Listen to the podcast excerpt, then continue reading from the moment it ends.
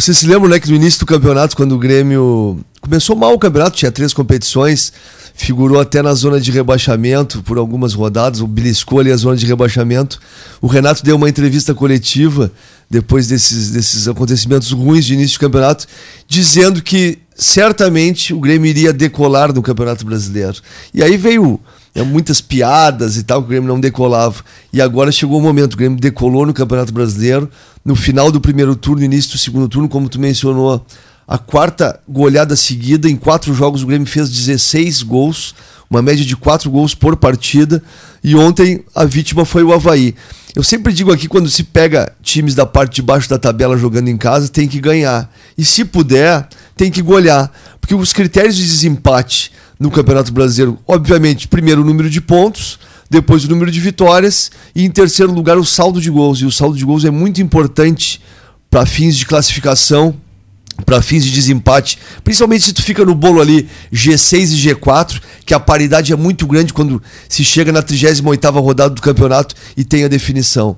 Mas ontem as notícias foram muito boas para o Grêmio, claro que a gente tem que ponderar a qualidade técnica do Havaí, que é um time que certamente vai disputar até o final do campeonato para não cair para a segunda divisão e provavelmente vai cair, mas o Grêmio fez o que tinha que fazer. E aí a gente viu também uma situação importante em termos coletivos no Grêmio, que é o seguinte: tirando o goleiro e volante, as demais posições, todos fizeram gols. Lateral fez gol, Cortez. Zagueiro fez gol, David Braz. Meia fez gol, o Luan. E atacantes fizeram gol, o Tardelli, o Luan Aliás, o Tardelli, o Luciano e o André. Então todos participaram muito bem do jogo.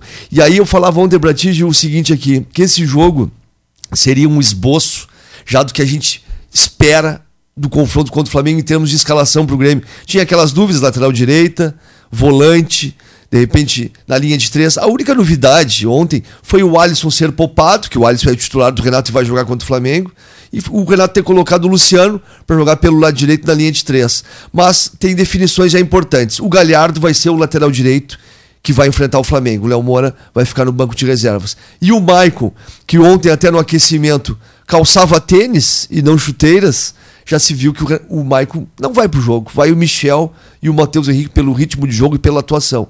E a notícia mais importante, ou de, de dois jogadores, dá para dizer, as notícias de um e de outro, são Luan e Diego Tardelli. O Luan voltou a ser o Luan. Jogou muito futebol ontem, com preparo físico invejável, correu o jogo inteiro.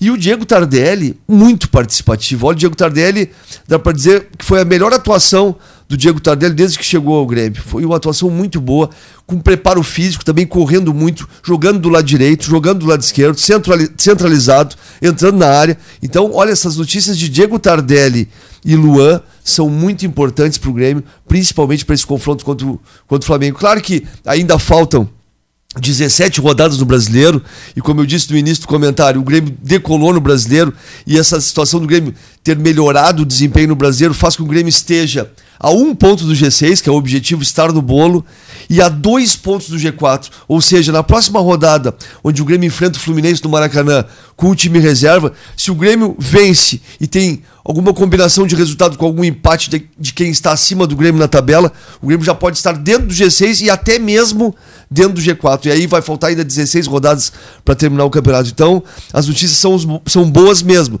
O que fica de ruim é que a tendência que eu falei ontem aqui, que poderia o Jeromel treinando com bola no fim de semana enfrentar o Flamengo na próxima quarta-feira, não vai acontecer. O Jeromel é muito pouco provável que vá para o jogo contra o Flamengo. Mas aí também tem uma notícia boa que não tem aquela, aquele problema todo de, bah, não tem um zagueiro ou o zagueiro tá uma qualidade técnica bem inferior ao Jeromel, que não é o caso. O David Braz está muito bem nas partidas que atua, tanto defensivamente, que é a sua função, o seu papel, está jogando muito bem e ainda ajuda ofensivamente, principalmente na bola aérea. Então, tá tudo muito bem encaminhado. Claro, o Grêmio vai enfrentar um grande adversário, o Flamengo, que tem um ataque poderosíssimo do meio para frente, é um time invejável, é um elenco melhor do Brasil, ao meu ver, do meio para frente. Só que o jogo que eu vi contra o Internacional, o Flamengo, e também vi Flamengo e Cruzeiro no Mineirão, que o Flamengo ganhou, os dois jogos, 3x1 no Internacional e 2x1 no Cruzeiro, o Flamengo deixa espaços.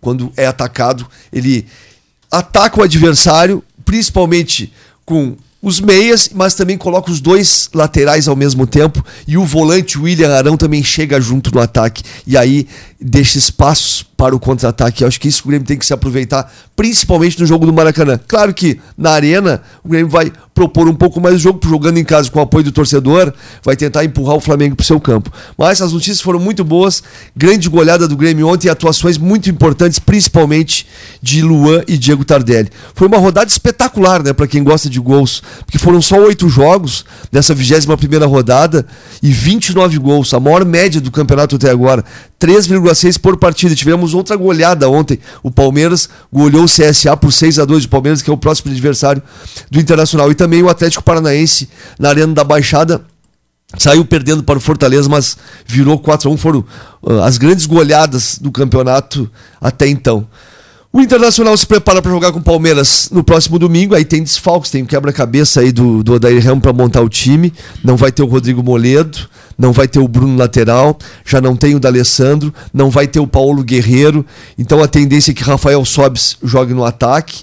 E aí não sei se o Odair vai colocar o Klaus, que foi muito mal no Maracanã, ou vai colocar o Emerson Santos, que nem tinha viajado para o Rio de Janeiro. A tendência é que coloque o garoto Heitor na lateral direita e a tendência é essa, que a torcida pede esse jogador de 18 anos. Então vai ter uma mudança uh, a fotografia do time do Internacional para esse jogo contra o Palmeiras, mas tem que se superar dentro de casa, porque se perde para o Palmeiras, vê o risco dos outros que estão atrás começarem a encostar e pode até sair de dentro do G4 do Internacional. Então, uma rodada muito boa no fim de semana e tem uma situação diferente que não acontecia há muito tempo numa rodada de domingo, os dois jogos da dupla Grenal, domingo às quatro da tarde.